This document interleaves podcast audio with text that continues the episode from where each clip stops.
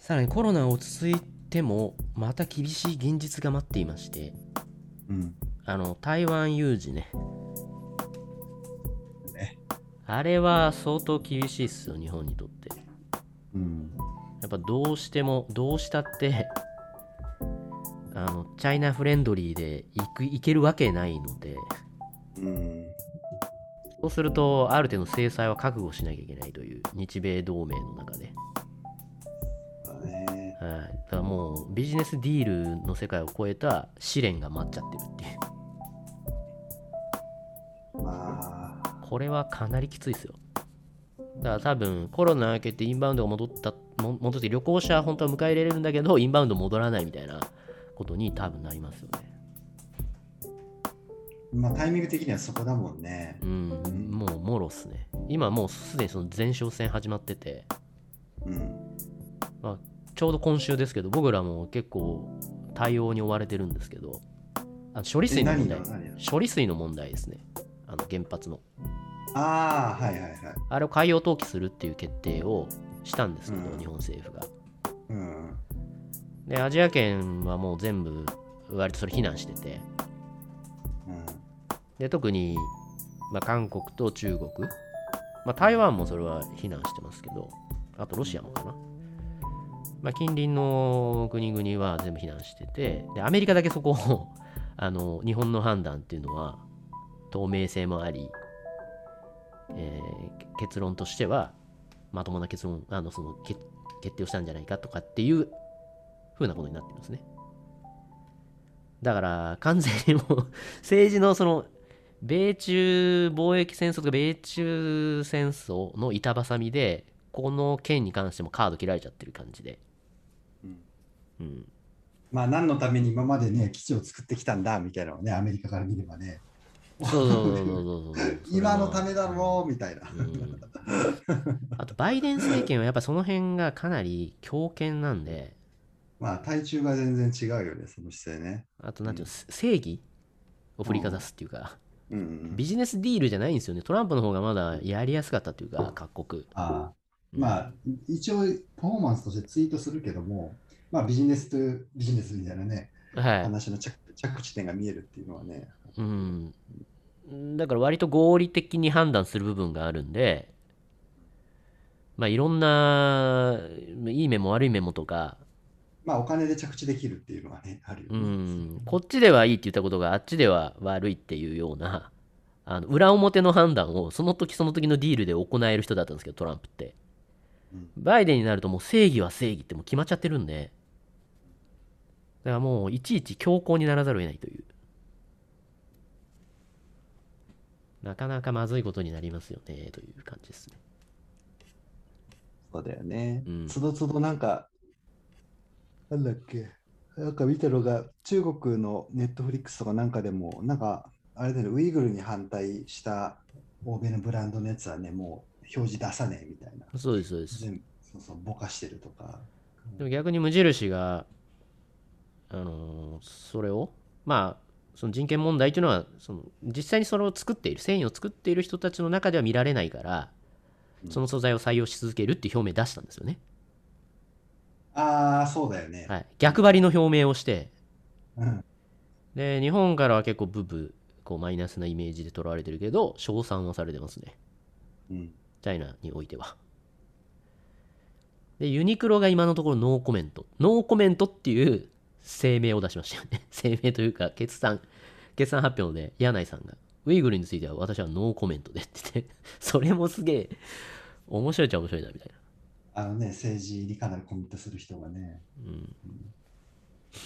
まあ、日本車の売れ行きもね、今、あの EV みたいなやつね、中国でも独自のが増えちゃってるけど、うん。日本よりもね、中国の方が車売れてるしね。そうなんですよね。うん。がないと、日本の経済終わっちゃうからね。終わっちゃう。かなりきついっすよね。正義は欧米圏に引っ張られざるを得なくて、経済はね、ビジネス的にはやっぱアジアグローバルっていうところを中心に組み立て直さなきゃいけないというのはどの企業もそうだったのにそこが引き裂かれるという現実が待っているといううん。まあ、だからね、インド太平洋みたいな謎の言葉ができてね、うん、あれめっちゃ こ、めっちゃ厳しいっすよね。うん。そうね。ああいうふうに一時こう、うん、うん。包囲網、包囲網っていうふうにやると強硬になっていっちゃうんで、あと今度また日米会談で、さらにそういう2プラス2みたいな、ああいう激しい同盟話が出されちゃうみたいですね。ありえるよな、ここ5年っていうところで。かなり本当に21世紀の一番の、だまあこれをどういうふうにしていくのかはめっちゃ大事なポイントになってくるんで、うん。単純に国内だけの話でもいけないし両方のこのイシューをちゃんと理解した上でどうアクションしていくのかは必要だと思うんですよね。そうね。うん。でアメリカのね、多くも結構ね、中国系の人がたくさんいるしね。うん。そう一方人権の問題っていうところで言うとあのアメリカでアジア人の女性のあのおばあさんが殺されたじゃないですか。うんうん。うん、韓国ね。うん。アジアのね、兵とね。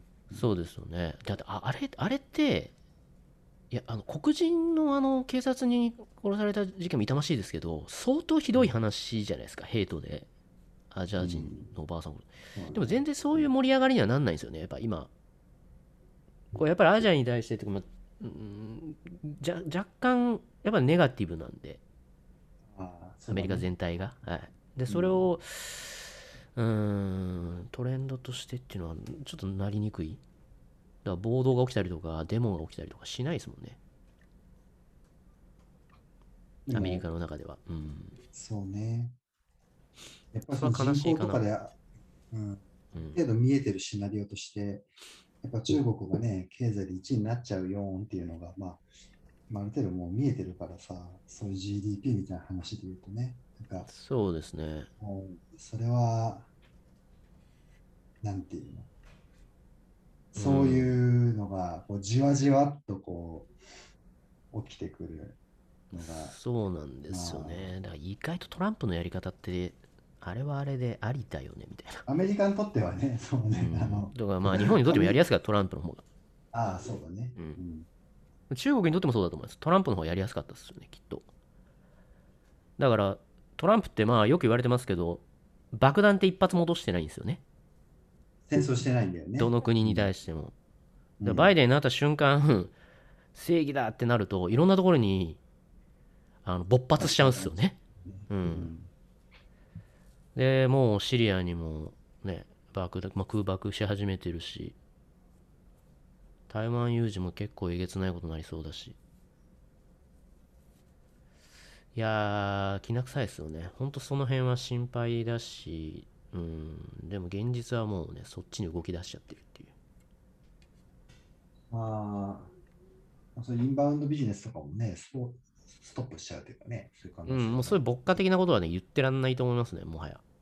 ね、日本行っちゃダメです。なぜならアメリカ側だからです。そうです、そうです、そうです。そういう風に、多分なる可能性ある。あるよね。うん。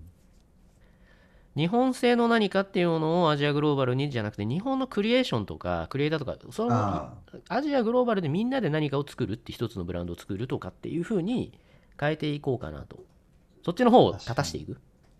そうだね。うん。で、あんまりそのどこどこさんみたいなことが、こう際立たない虹色にしとかないと何がどうなるか分かんないよ。うん、だしそっちの方がメッセージ性強くなると思うんで、世界中はこう分断してるけど、クリエーションとか、そういうものっていうのは、もっと融合してできやすくなってる世の中でもあるじゃないですか。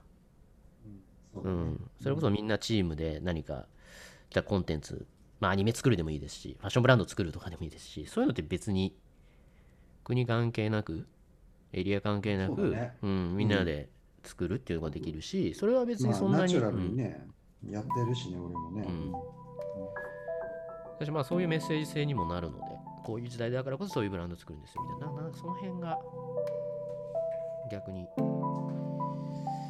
狙い目狙い目っていうかなんか自分たちのやりたい